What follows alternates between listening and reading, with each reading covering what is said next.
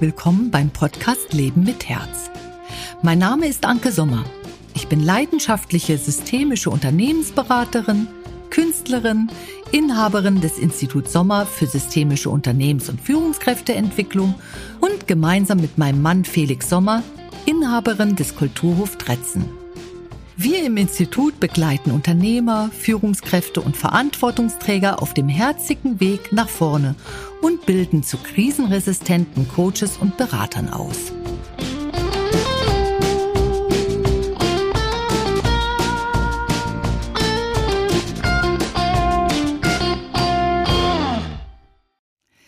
Hallo Marina, schön dich zu sehen ich bin total froh, dass wir heute unseren Podcast zusammen machen. Ich kenn, kannte dich ja bislang noch nicht so und dann wurde der Kontakt zwischen uns geknüpft, weil die Idee entstand, ah, die Marina würde total auch zum Podcast passen.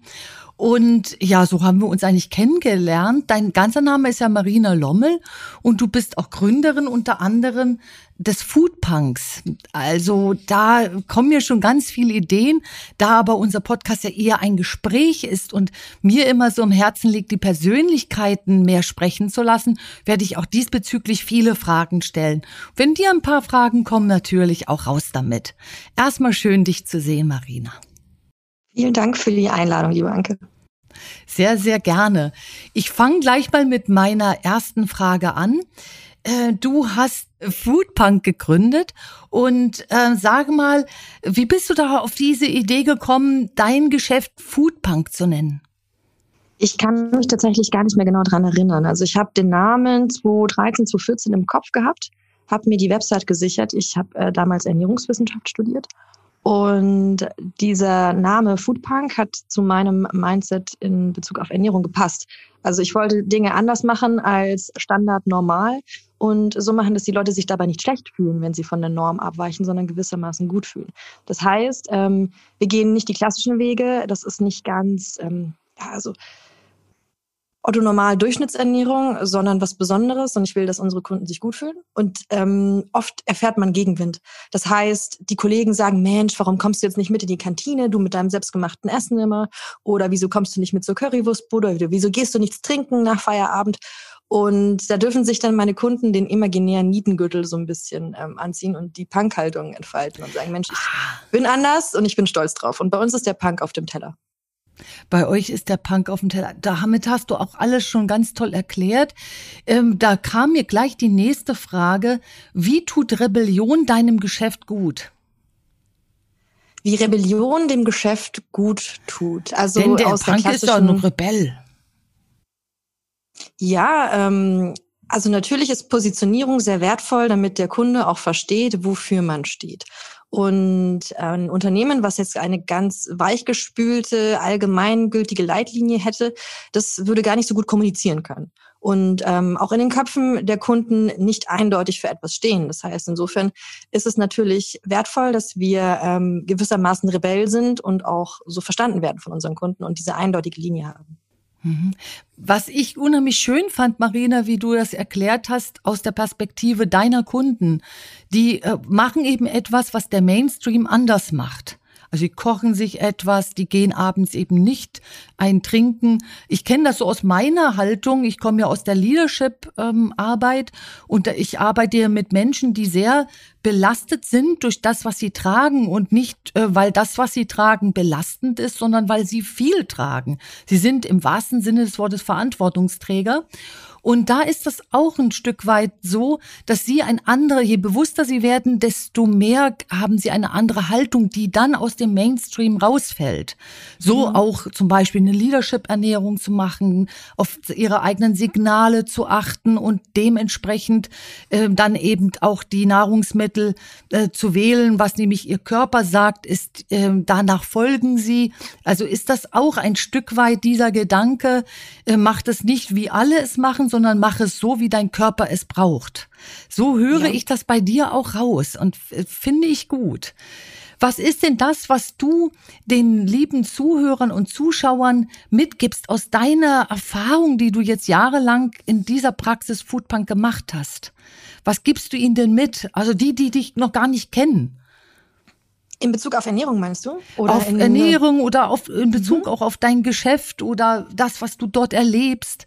Was, was kannst du, was fällt dir als erstes ein? Was kannst du ihnen mitgeben?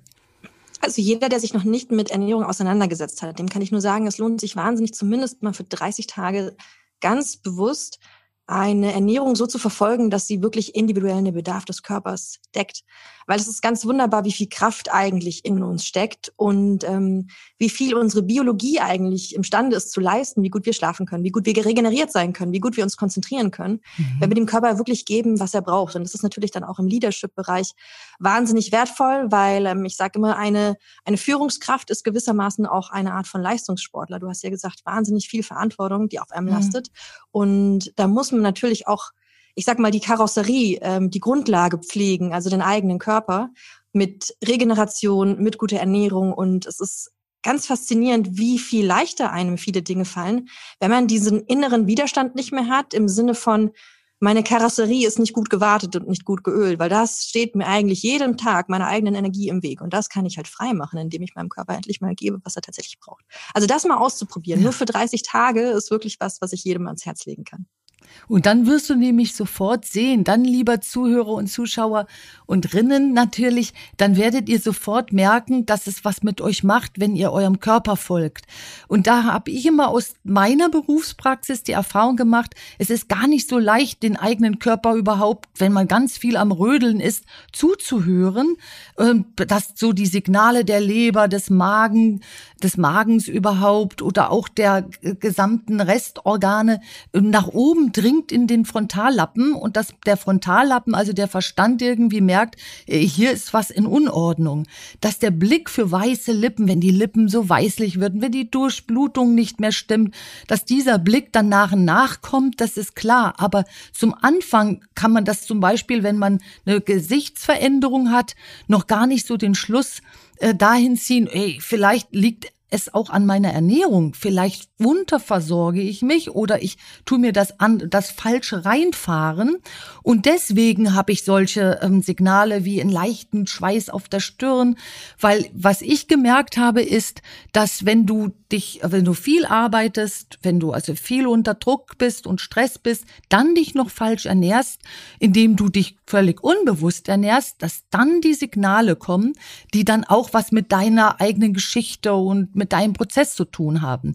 Wie gehst du denn damit um? Also wie, wie geht ihr in eurem Geschäft ähm, da, damit um, dass ihr den, ähm, ja, den Kunden bewusst dafür macht, was, was eigentlich der eigene Körper sagt, braucht, mhm. ernährungswissenschaftlich gesehen? Ja, also das eine, also einmal, um das nochmal ähm, ähm, darauf einzugehen, was du gerade gesagt hast. Es ist natürlich ein gesellschaftliches Problem, dass wir gar nicht lernen, auf unsere Signale hm. zu hören. Also ich denke mal auch so der, der typische äh, Kunde oder die Kundin bei dir ist wahrscheinlich auch, also es sind ja Führungspersönlichkeiten, die einfach immer nur am mhm. Ackern sind.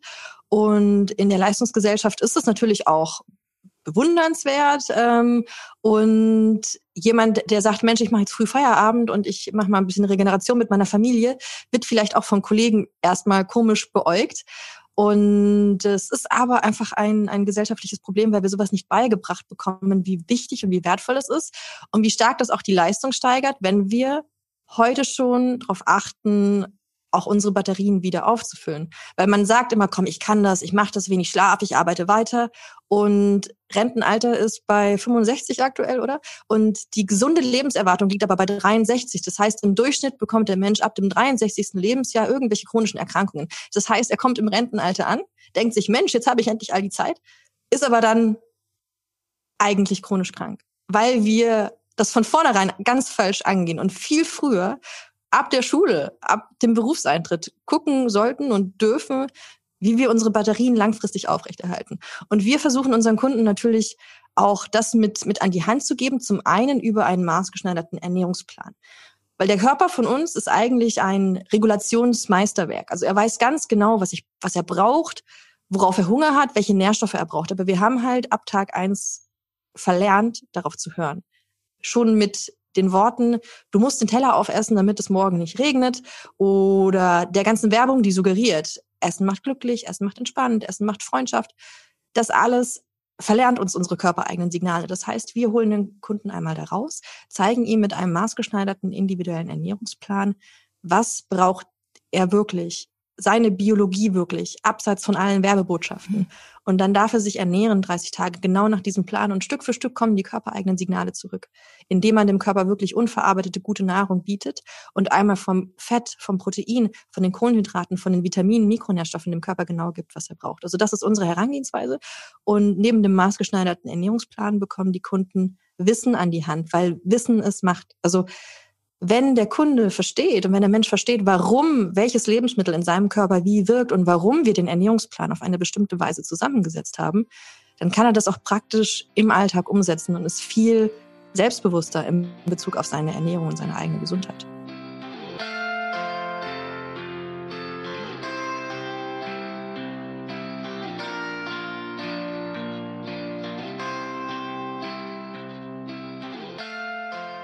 Ähm, du sagst alles sehr treffend und sehr genau, aber der, äh, der Zuhörer und Zuschauer kennt dich vielleicht noch gar nicht und kennt auch mich nicht.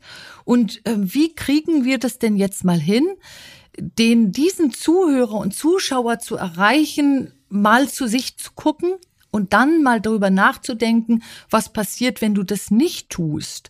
Also, was würdest du vorschlagen? Ähm, wie erwischst du die Menschen, die eben sich noch nicht den Gedanken machen, die ganz unbewussten Menschen, die hier unbewusst sind, noch nicht den Gedanken machen, das, was ich meinem Körper gebe, das kriege ich irgendwann auch mal durch meine Körperreaktion zurück. Und zeitversetzt. Ich in der Leadership-Entwicklung sehe immer, dass der Körper, du sagtest schon, ein Wunderwerk ist. Und der kann nämlich total viel Gifte ab und der kann ein Fehlverhalten ab, aber irgendwann kann es eben nicht mehr. Und dann fängt der oft so, ich habe immer gesehen, so fünf bis zehn Jahre bevor es richtig düster wird, zeigt der Körper schon mächtig an Signalen, du, ich komme jetzt der Grenze näher, wo ich irgendwie nicht mehr kann. Aber diese Signale werden doch nicht erkannt, Marina. Also, mhm. wa was gibst du als Tipp ähm, den Menschen, die sich damit noch nicht beschäftigt haben?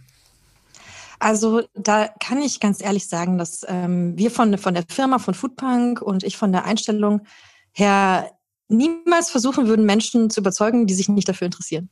Mhm. Also wir sind da und helfen, wenn jemand die Hilfe sucht, aber wir versuchen niemandem sein Leben zu verändern und ähm, zu ja, also ich gehe nicht im privaten Umfeld rum und sag, Mensch, guck mal, jetzt wenn du so wenig schläfst, dann kannst du aber in fünf Jahren hier damit rechnen. Oder also wenn du jetzt weiterhin nicht auf deine Ernährung achtest, dann holla, äh, pass mal auf. Also so würde ich niemals rangehen. Und ähm, wir gehen viel mehr über Erfolgsgeschichten. Wir haben eine wahnsinnig große Community. Wir haben über 100.000 Menschen ähm, in unserer Community und die haben ihre eigenen Erfolge und die treten in ihrem eigenen Umfeld anders auf. Die sind plötzlich energiegeladener, die sind besser drauf, die sehen frischer aus, selbstbewusster aus. Und genau das ist so der Funke, den wir entzünden wollen und in die Welt rausbringen möchten. Und dadurch wollen wir andere Menschen inspirieren. Ich finde, es geht nur über Vorbilder, die eine positive Entwicklung gemacht haben. Wenn man sieht, ein Mensch war im letzten Monat noch total träge und müde und er ist plötzlich ganz anders, das ähm, steckt dann an, weil ich kann noch so viel von oben herab erzählen quasi und sagen, Mensch, jetzt pass aber mal auf. Ähm, das wird nicht ankommen. Wir haben, wir haben Kunden, die haben zum Beispiel ganz krasse Hautausschläge und die haben einen Monat lang auf ihre Ernährung geachtet.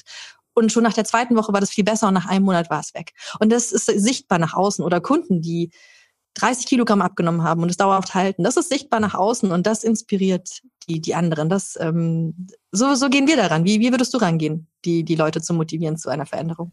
Bei mir hat es einen umgekehrten Effekt. Also bei mir, zu mir kommen eher Menschen, die irgendwie einen Schicksalsschlag ähm, erlitten haben.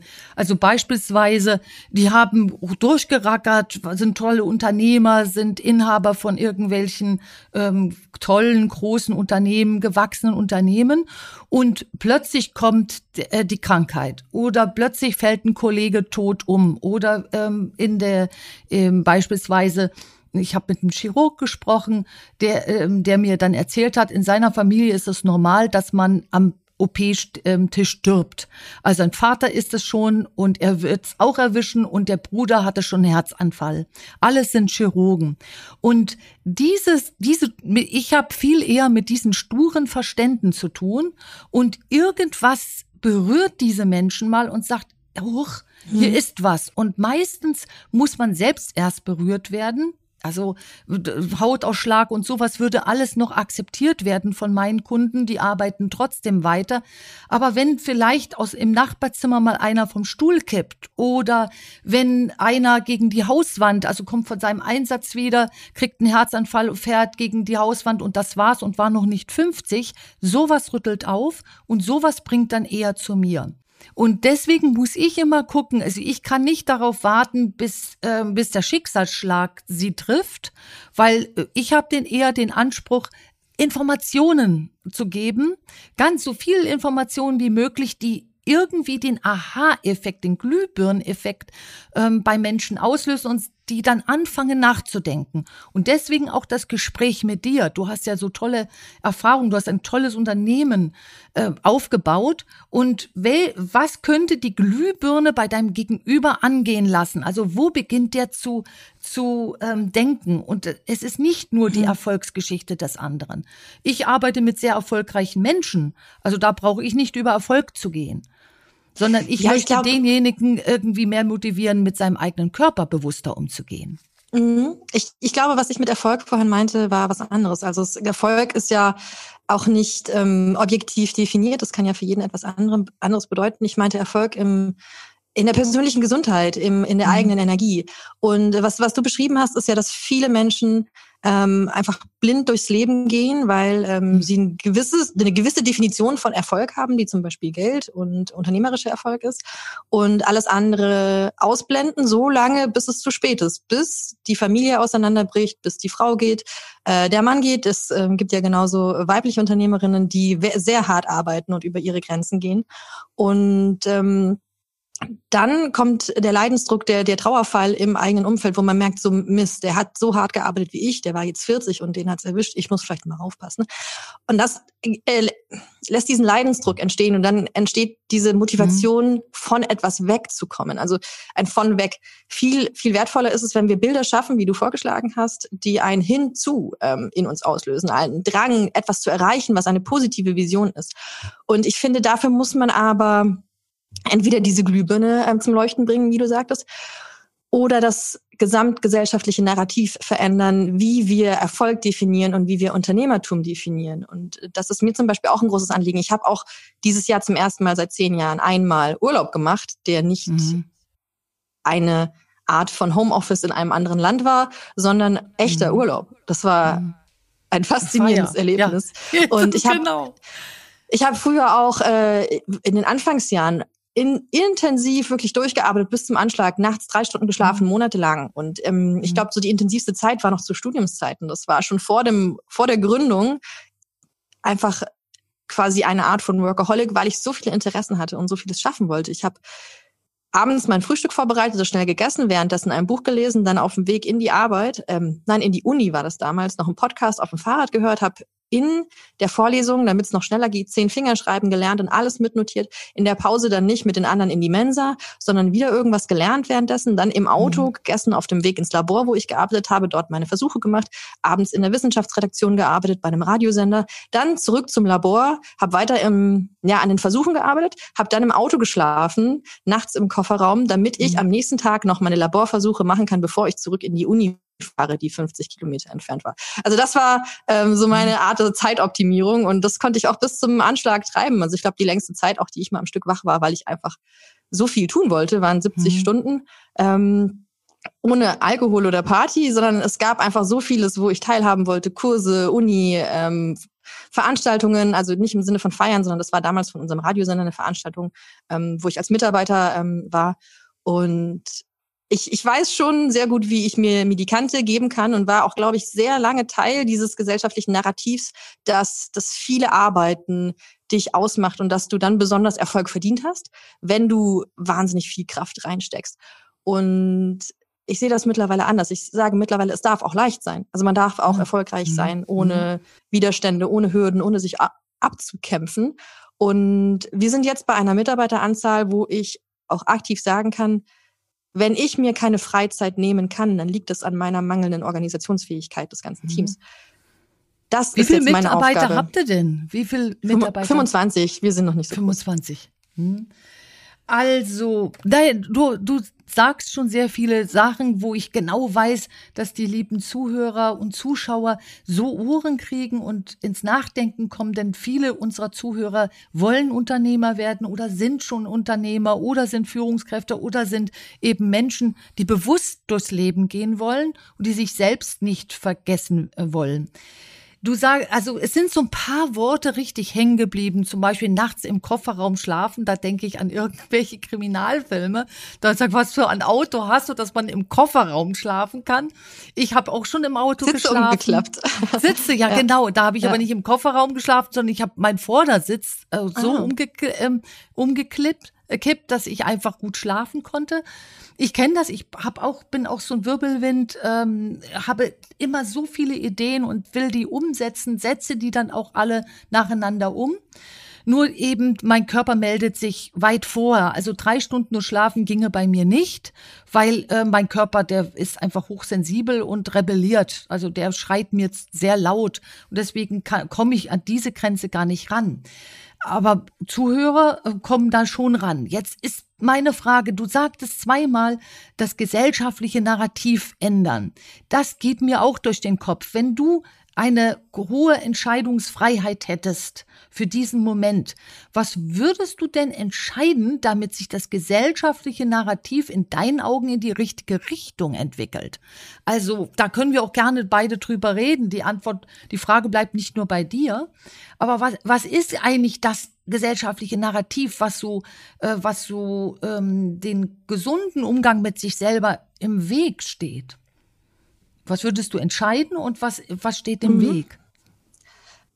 Ich glaube, das ist ganz stark landesspezifisch. Bei uns ähm, wird Erfolg anderen Menschen nur dann gegönnt, wenn sie wirklich sehr hart dafür gearbeitet haben. Das Sag, ist in den USA, finde ich, anders. Meinst du uns in Deutschland oder uns mhm. in, in mhm. Bei uns in Deutschland finde ich, ist es intensiver als in den USA. In den USA, wenn ein anderer Erfolg hat, dann applaudiert man dem. Ähm, zum Beispiel, wenn der sich ein großes Auto holt, weil er es gerne möchte. Ähm, in Deutschland wird es eher beäugt und es ist nur dann okay, wenn er wirklich hart dafür gearbeitet hat. Also einfach so erfolgreich zu werden oder sich irgendwas zu leisten etc. Ähm, ist immer mit ein bisschen Neid und Ärger ähm, behaftet und das führt dazu natürlich, dass Menschen ähm, auch besonders stark darauf zeigen, wie hart sie arbeiten, weil dann quasi der Rest der Gesellschaft sagt, Mensch, der hat sich angestrengt, der hat es verdient. Und ähm, das kann man natürlich nicht einfach so verändern. Ähm, der einfachste Weg und die einzige Möglichkeit, die wir immer haben, ist, dass man bei sich selbst anfängt. Also ich gebe mir sehr große Mühe, ähm, meine Regeneration zu einer hohen Priorität zu machen, sei es Ernährung, Schlafen, Sport und ähm, will eben beweisen, dass es sehr wohl vereinbar ist, ein wachsendes Unternehmen zu haben, als auch einfach ein eine aktive Sport, Ernährungs-, Freizeitkultur. Ähm, ich arbeite zum Beispiel seit letztem Jahr einfach überhaupt nicht mehr am Wochenende. Ich kann das immer noch tun, wenn es erforderlich ist, mhm. aber versuche alles so zu planen, dass es nicht notwendig ist. Und ähm, im kleinen Kreis kann ich nur die Gründer und Unternehmer in Gesprächen einfach ein bisschen, ich sag mal, beeinflussen, ihr eigenes Narrativ zu verändern, ähm, indem wir darüber sprechen und gemeinsam neue Dinge austesten. Wie gut und wie schnell komme ich eigentlich voran, wenn ich vielleicht mal abends mehr in Schlaf investiere und ähm, dafür zwei Stunden weniger arbeite. Schaffe ich weniger oder schaffe ich genauso viel oder schaffe ich vielleicht sogar mehr, weil ich bessere Entscheidungen und ähm, mein Gehirn mit, ähm, ja, mit besserer Leistungsfähigkeit arbeiten kann für bessere Entscheidungen. Also ich finde, man kann nur im kleinen Kreis anfangen. Und am Ende ist es natürlich das Ziel, dass man neue Erfolgsgeschichten schreibt, die bekannt werden von Unternehmern, die sich nicht aufgearbeitet haben, um nach oben zu kommen, sondern Unternehmern, die dahin gegleitet sind, weil sie einfach anders mit ihren eigenen körpereigenen Ressourcen umgegangen sind. Wie würdest du es machen? Also ich habe über den dieses gesellschaftliche Narrativ jetzt gerade mal nachgedacht äh, und habe dann so deinen Bewegungen bin ich gefolgt. Ich, ähm, also ich würde es eher so machen, ich bin mir darüber bewusst, ob nun, ähm, also egal wie der Glaube eines jeden Menschen tickt, ob er glaubt oder nicht, ob er denkt, man wird wiedergeboren oder nicht. Ich bin wie quasi, das Einzige, was ich jetzt verfügbar habe, ist mein Körper. Und ähm, dieser Körper hat eine ähm, biologische Begrenztheit. Und ich habe aber Lust, weil ich so viele Ideen und Gedanken habe und weil mir Leben Spaß macht, ähm, in einem gesunden Körper alt zu werden. Das heißt, ich hätte gut Lust, über 100 zu werden und sehe jetzt schon, dass dieses 100, äh, dass da, da ich noch einiges ändern müsste, damit ich sicher sein kann, dass mein Körper mit 100 nicht total zappelig und schwach ist und da muss mehr, noch mehr Bewegung in mein Leben. Ich arbeite auch sehr viel. Ich, äh, ich mache Wochenende. Ich kann sehr gut und schnell abschalten. Das habe ich alles trainiert. Es läuft bei mir klasse. Ich bin aber noch, meine Sensibilität ist in meinen Augen noch zu hoch. Ich nehme mir die Dinge im wahrsten Sinne des Wortes noch zu viel zu Herzen. Daran werde ich arbeiten. Also, weil ich denke, dass nicht nur der Körper erkrankt, sondern auch die Psyche erkrankt oder die Seele ist, wenn man an Seelen glaubt, also noch an irgendwas anderes, was man nicht greifen kann, die wird dann eben düster und strahlt nicht hell darum. Und deswegen denke ich, ich äh, muss im Heute und Jetzt ähm, entlastet sein und immer das tun, was gerade zu tun ist. Und wenn ich frei habe, habe ich frei. Und wenn ich arbeite, dann arbeite ich. Ich weiß, dass es funktioniert, weil ich da hart dran arbeite, dass es funktioniert. Aber ich weiß auch, dass dieser Punkt, dass es bei dir eben funktioniert, eine Eigenbeteiligung hat. Du musst es wollen.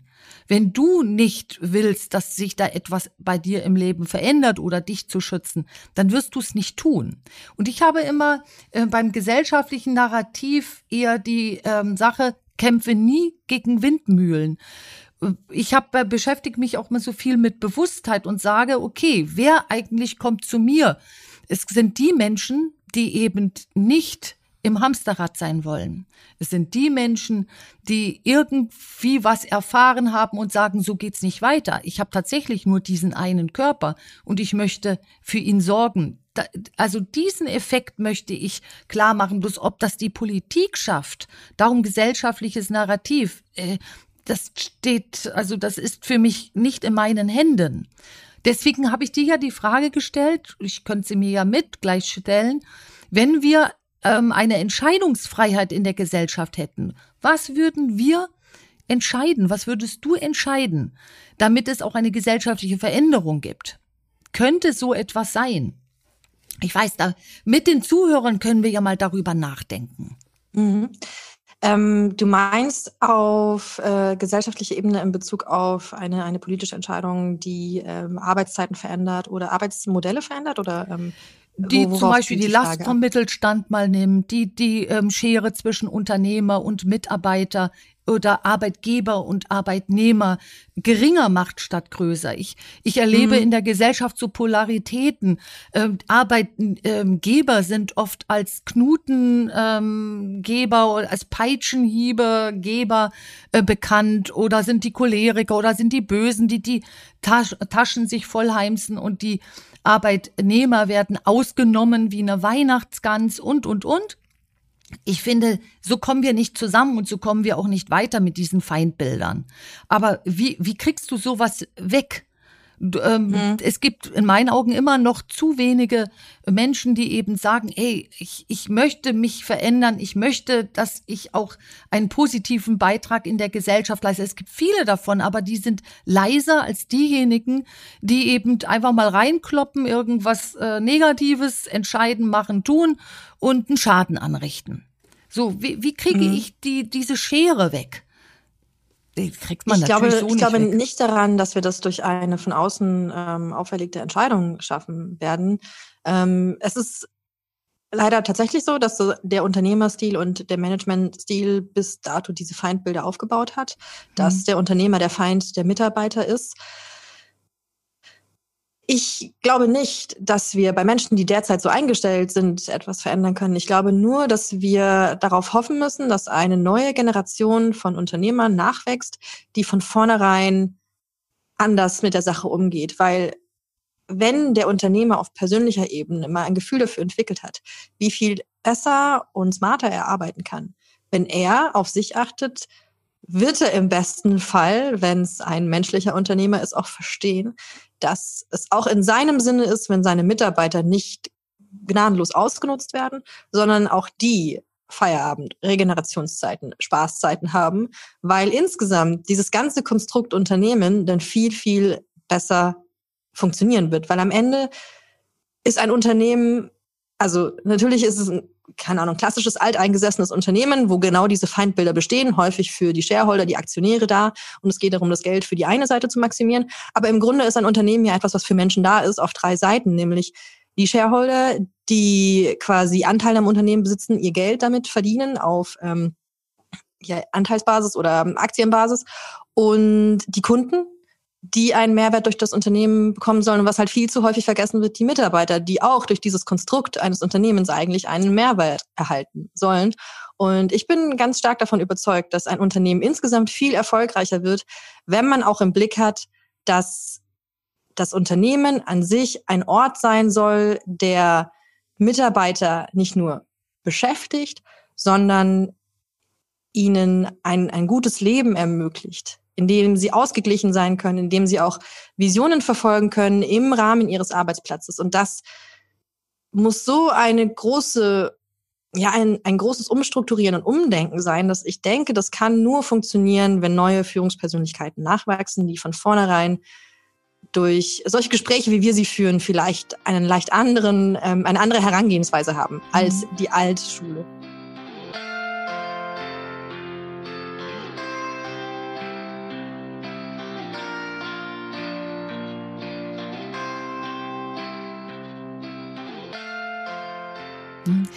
Der ältere Mensch, äh, der ältere Mensch verändert sich natürlich viel schwieriger, als der junge Mensch es tut. Also ich sehe das auch immer in der Entwicklungsarbeit.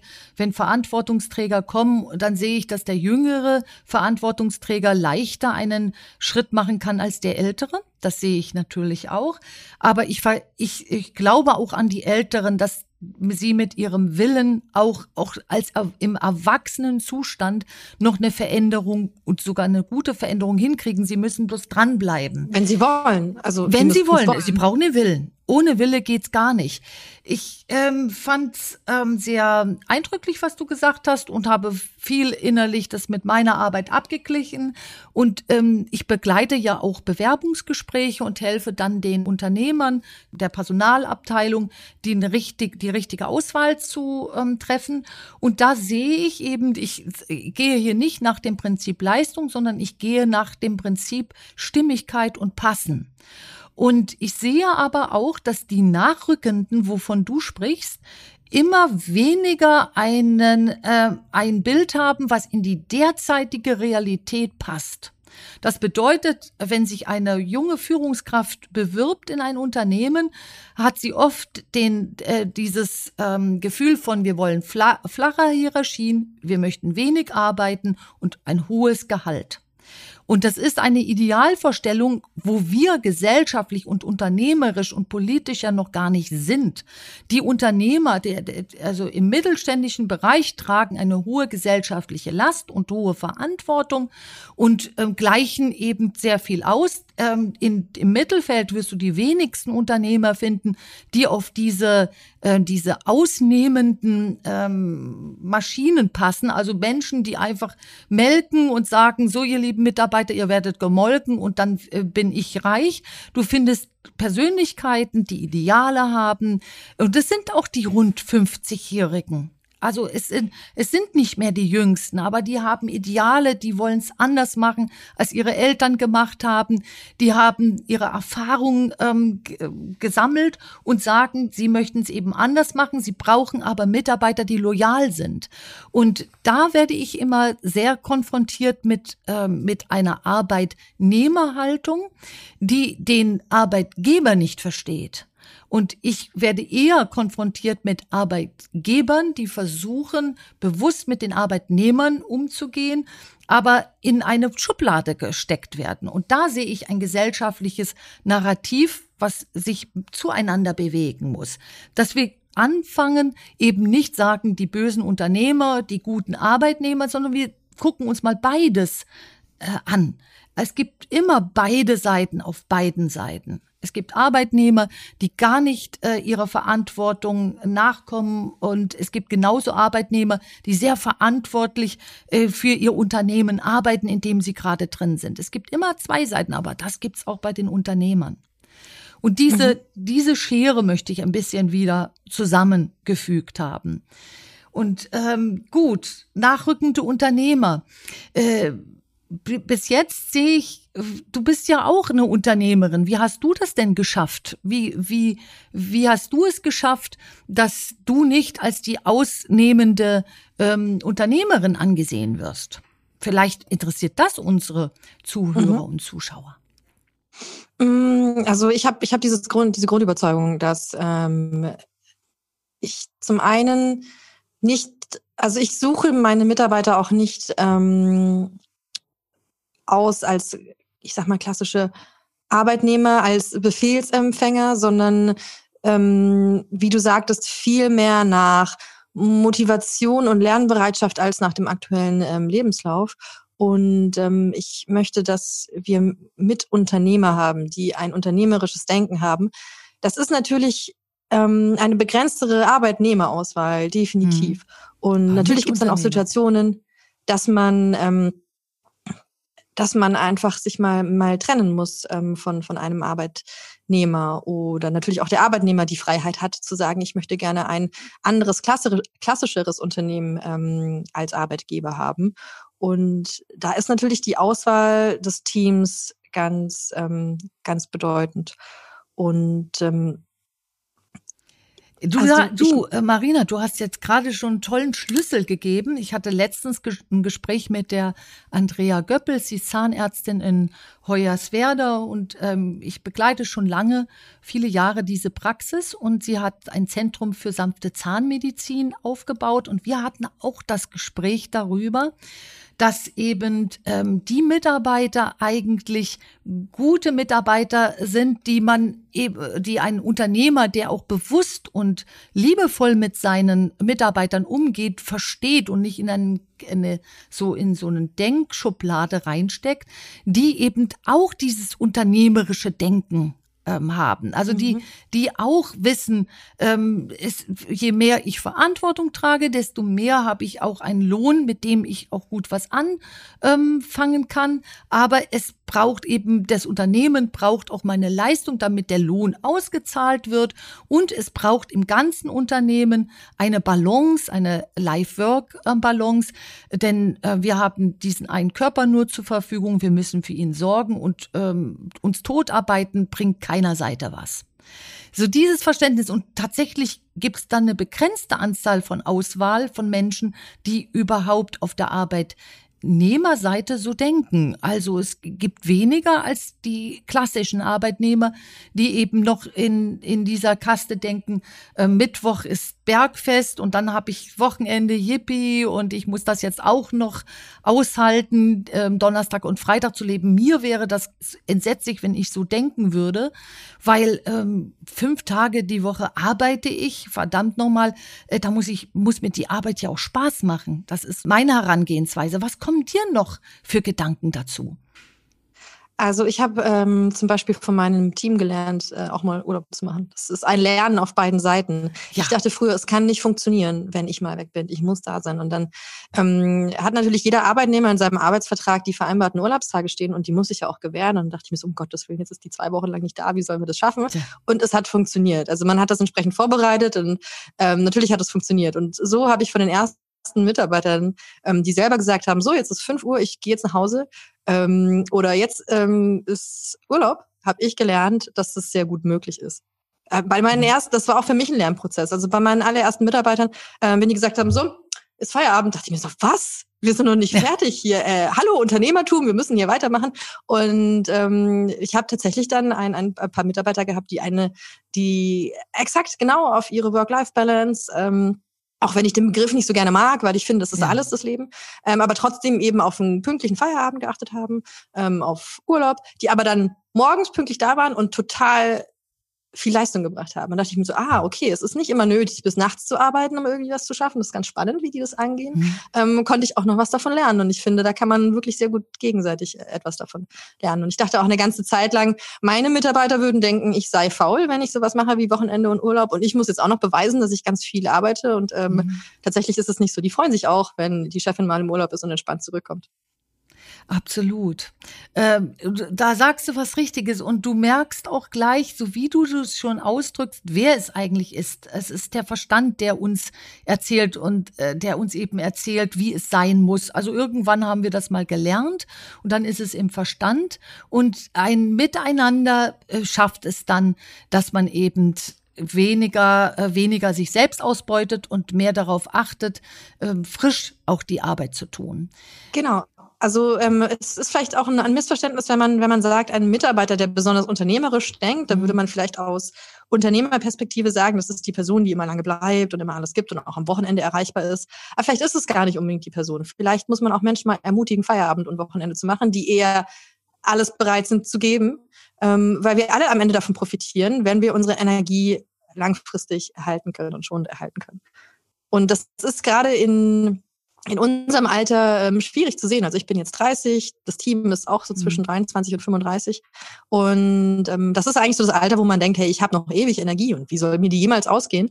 Und ähm, da kann man nur durch, durch Wissen und durch Zukunftsvision und eben durch, durch Hintergrundwissen verstehen, dass ähm, es schon biologische Faktoren gibt, die wir jetzt richtig machen können und Dinge, die wir jetzt richtig machen können, die uns langfristig einfach besser fühlen lassen können. Und wenn man dann ähm, daran denkt, wie möchte ich, wie fit möchte ich sein, wenn ähm, ich mit meinen Enkeln auf dem Spielplatz bin, dann ist das vielleicht noch eine Vision, die jetzt ganz, ganz fern ist von uns. Aber wenn man dann die Statistik anschaut und eben guckt, ab 63 ist normalerweise ähm, der Durchschnitt der Menschheit schon mit irgendeiner chronischen Erkrankung geplagt, ähm, ist eigentlich ein junges Alter und ähm, dann kann man diesen Gedanken fortführen und sich dann überlegen, wie möchte ich denn mit 70, 80 noch meine Fitness erhalten? Und das ist ein kognitiver Prozess. Das, das fühlt man nicht jetzt, sondern man muss sich halt aktiv selbst vermitteln, dass es einen Unterschied macht, wie ich jetzt heute lebe, darauf, wie ich mich mit 70, 80, 90 fühle und ob ich vielleicht 120 Jahre alt werde.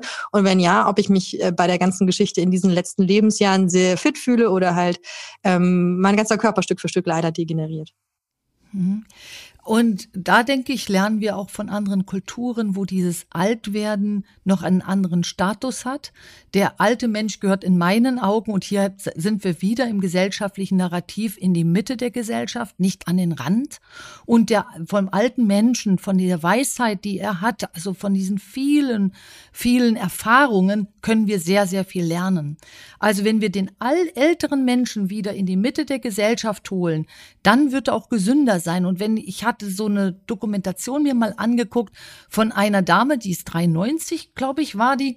Und ähm, in Nepal äh, betreibt sie ein Tattoo-Studio und macht diese, die, äh, übergab so ihre, ihre, äh, ihr Wissen ihrer Enkelin gerade, die das weitermacht. Die sprang durch, über den Hof, war total agil und zeigte das, erklärte das. Also du hättest im Traume nicht daran gedacht, dass die Dame 93 Jahre alt ist. Und da, weil sie eben mit diesem Tattoo-Studio, da, da wird ja ähm, Tattoo noch sehr ähm, mit Tradition verbunden, so verbunden war, war da gar keine Frage. Also das Alter war hier relativ. Und da habe ich gedacht, da habe ich mir eine Scheibe von abgeschnitten und habe gesagt, ich habe so viele Ideale und Werte in mir und da werde ich jetzt tatsächlich mal ein Mensch, der um meinen eigenen Bauchnabel geht und werde erstmal für mich sorgen und dafür, dass das, was ich ähm, schon erfahren habe und erlebt habe, weiter als Werte und Normen in mein Umfeld reingeht. Und ich ähm, habe für mich Rente gestrichen. Ich möchte gar keine Rente haben.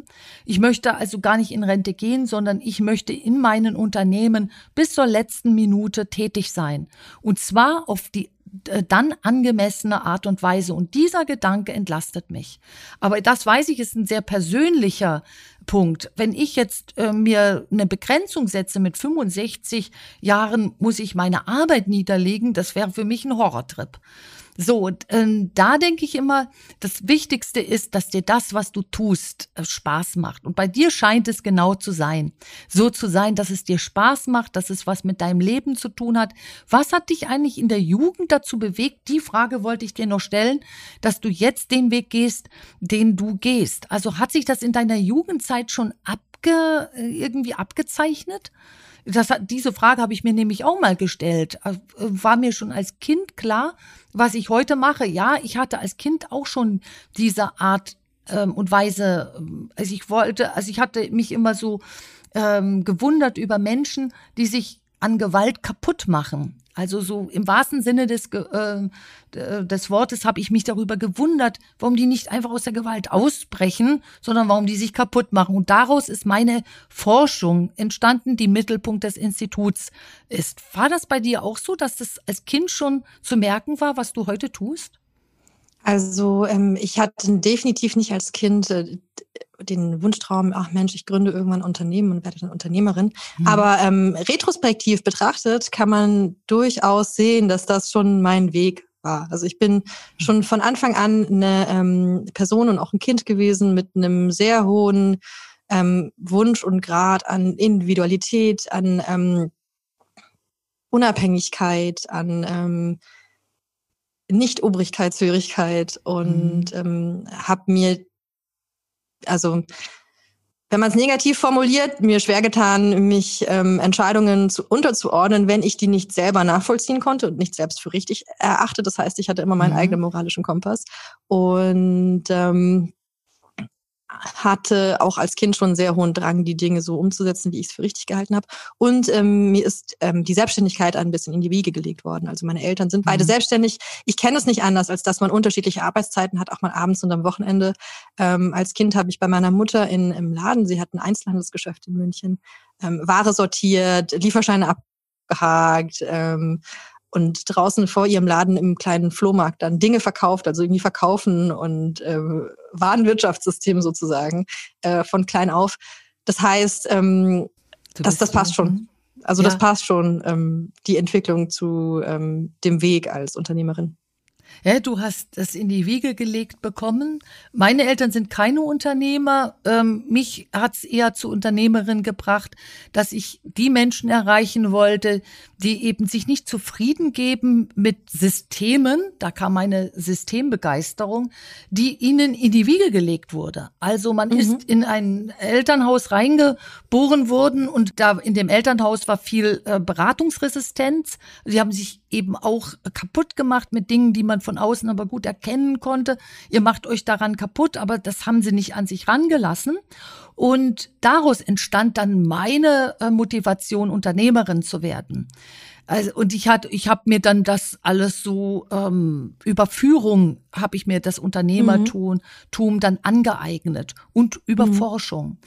Also finde ich sehr, sehr spannend und auch für unsere lieben Zuhörer da würd, und Zuschauer, da würde ich sagen, überlegt doch mal, wa, ähm, was zeigt eigentlich eure Kindheit oder sagt eure Kindheit darüber aus, was ihr jetzt tut und seid ihr zufrieden mit dem, was ihr tut? Weil Marina und ich haben so unseren Weg gefunden. Wie geht's euch? Ja, für, für mich ist nämlich auch immer wichtig, dass unsere Zuhörer und Zuschauer viel Nachdenkstoff ähm, haben. Hast du noch so zum Schluss etwas, was du unseren Zuhörern und Zuschauern mitgeben möchtest?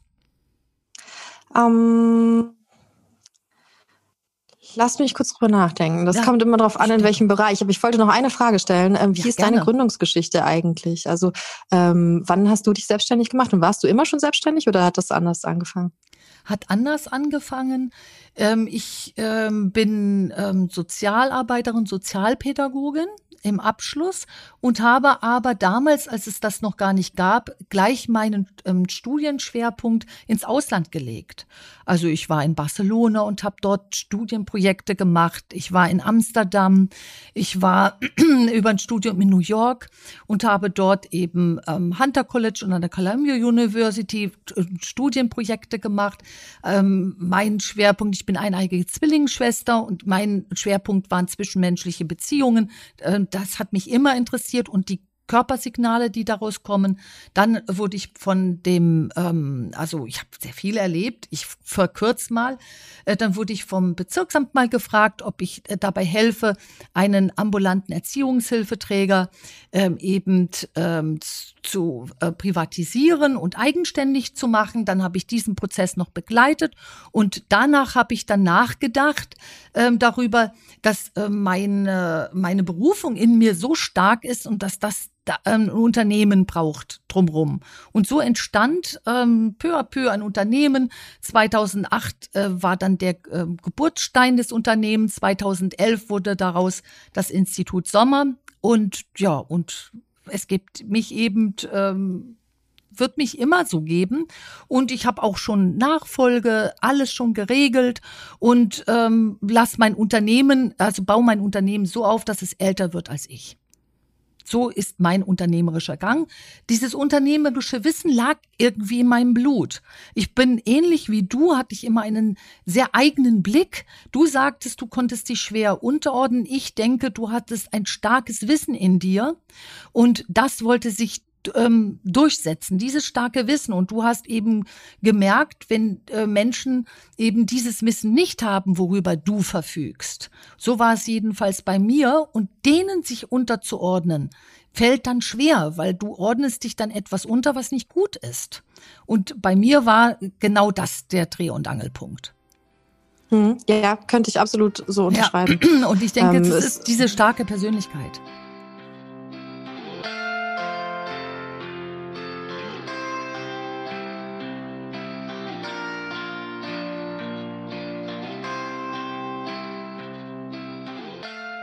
Wenn ich jetzt den Zuhörerinnen und Zuhörern oder Zuschauerinnen und Zuschauern noch was mitgeben würde, das ist ein bisschen komplexer. Ich äh, plädiere für mehr gegenseitiges Verständnis. Also jeder sollte sich eigentlich darüber im Klaren sein, was ihn selbst antreibt und was seine eigenen Handlungsmotivatoren sind. Das kann man natürlich nicht von jetzt auf gleich aufarbeiten, aber man kann ja mit jemandem wie dir sprechen, um genau das mhm. zu erarbeiten.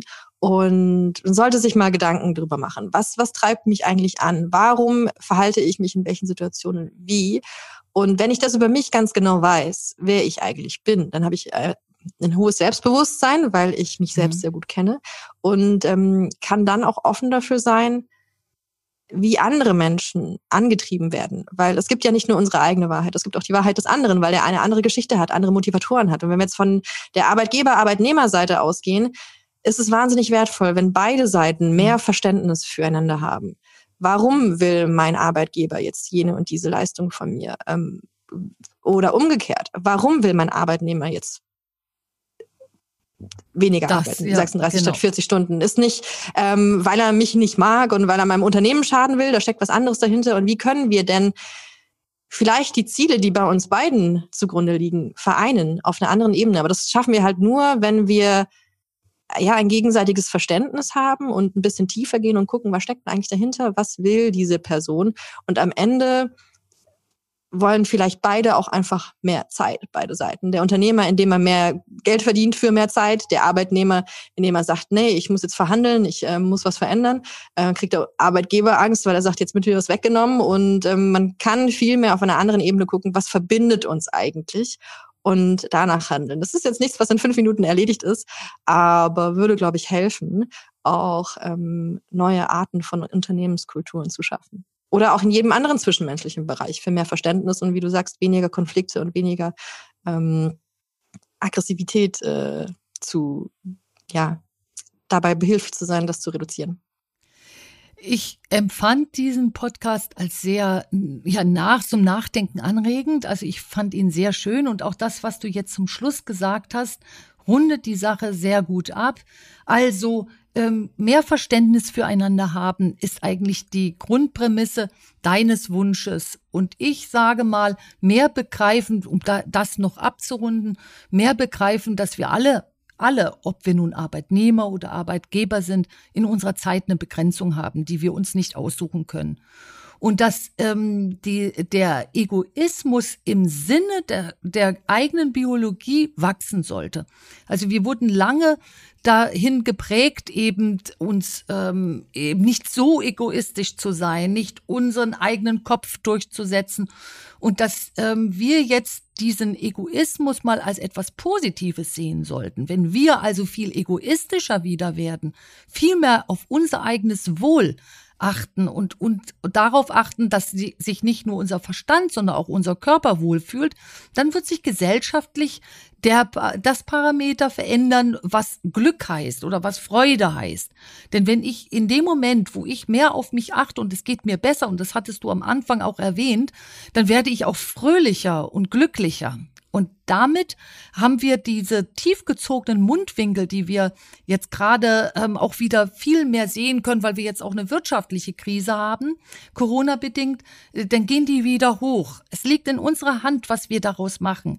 Wir können nicht alles verändern, aber es liegt immer in unserer Hand, wie wir mit den Umständen, die gerade jetzt tätig sind, umgehen. Und das wollte ich auch noch mal ähm, mitgeben und ich wollte mich jetzt auch an der Stelle noch mal an die also bedanken für die Zuhörer und Zuschauer, die es für diesen Podcast gibt und es werden immer mehr und wir kriegen so liebe Zuschriften und da wollte ich auch noch mal Danke sagen und auch dir Marina wollte ich Danke sagen. Ich finde, du warst ein unsagbar guter Gesprächspartner und ähm, ich hätte wirklich Lust, dass wir das nach einer Weile wiederholen und da du wirst dich weiterentwickelt haben, ich habe mich weiterentwickelt und dass wir uns in dem Rahmen wieder treffen, weil ich habe gemerkt, dass ich auch oft Zuschriften kriege, wie geht's denn der Marina jetzt in dem Fall oder eben einen Gast, den es gab und dann werde ich auf jeden Fall wieder auf dich zukommen. Danke, sehr danke, gerne. danke. War sehr Vielen Dank für die dir. Einladung. Mhm. Danke, danke. Ja, danke, Marina. Bis bald. Bis dann. Tschüss. Ciao. Vielen Dank fürs Zuhören. Ich hoffe, es hat euch gefallen. Und ich habe eine Bitte an euch. Traut euch, mit uns in Kontakt zu treten, wenn euch etwas auf dem Herzen liegt. Ihr findet uns auf Instagram und Facebook unter Institut Sommer und so auch im Internet unter Institut Sommer und helfen euch diese Podcasts weiter, euer Leben mit dem Herz zu gestalten, dann abonniert doch einfach unseren Podcast-Channel. Ich freue mich drauf. Eure Anke Sommer.